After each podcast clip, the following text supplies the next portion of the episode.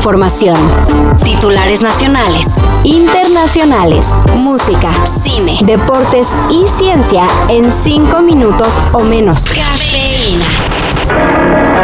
Todo progreso implica paradojas. Así una obra como esta, destinada a mejorar la vida de la ciudad, empieza por desordenar esta vida misma. Choque de trenes, explosión de neumáticos, separación de vagones y humaredas espontáneas. Todo eso y más ha pasado en el metro en los últimos días. Pero eso sí, nunca deja de sorprendernos.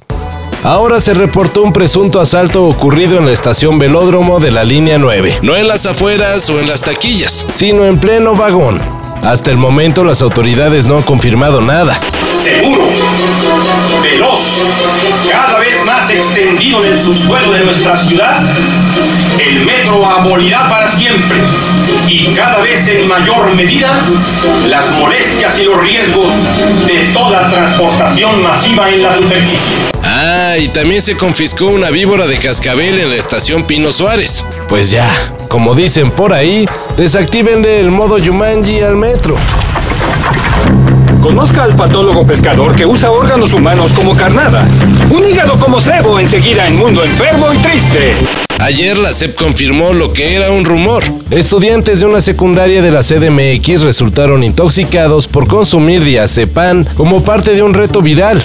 Ocho jóvenes, esperanzas de la humanidad, habrían participado en el reto difundido en TikTok consistente en tomar las pastillas y ver quién permanece despierto. Claro, el último en dormirse luego de consumir diazepam gana.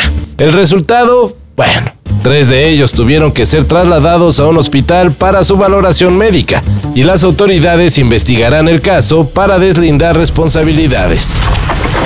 It's not how much time you got, because we really don't know. Uh, I, I could have two weeks, I could have 10 years.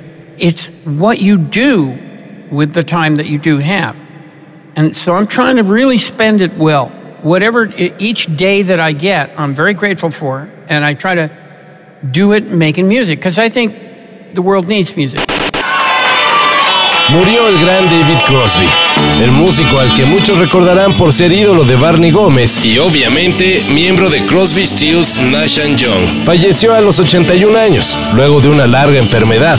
La noticia fue confirmada por medio de un comunicado publicado en la revista Variety. David Crosby inició su carrera como parte fundamental del grupo sesentero The Birds, popular por el cover a Bob Dylan, Mr. Tambourine y el himno hippie Turn, Turn, Turn. Descanse en paz.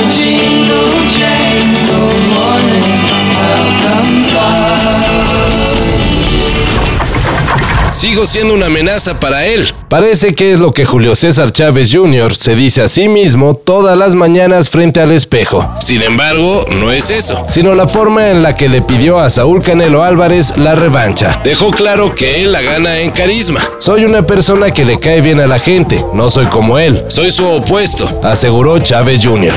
Voy a salir, ponen te va a bloquear, lágate a dormir, chinga tu madre, te va a bloquear. Y ya, dice que sería una pelea que causaría mucho morbo y sobre todo ganancias. Para todos, dice. Si mi hijo lo quiere hacer, pues que lo haga, o sea, eso, eso no tiene nada que ver, o sea, ¿me entiendes? Yo me reí de, de, de eso, lógicamente, pues no me gusta, ¿me entiendes? Pero, pero, pero él, él, él sabe lo que hace, ¿me entiendes? En 2011, las autoridades de salud de Canadá dieron a conocer una guía de consumo de alcohol en la que sugerían 15 tragos por semana, máximo. Esto para evitar consecuencias a la salud. Ahora, 12 años después, el cambio es drástico. Para no tener ningún problema de salud, lo mejor es, pues, no beber.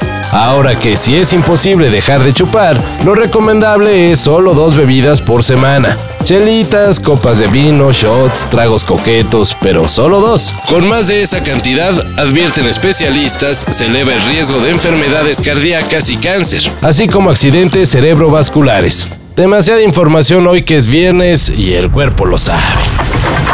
Todo esto y más de lo que necesitas saber en sopitas.com. El guion corre a cargo de Álvaro Cortés y yo soy Carlos el Santo Domínguez. Cafeína. Un shot de noticias para despertar. Lunes a viernes por sopitas.com. Y donde sea que escuches podcasts.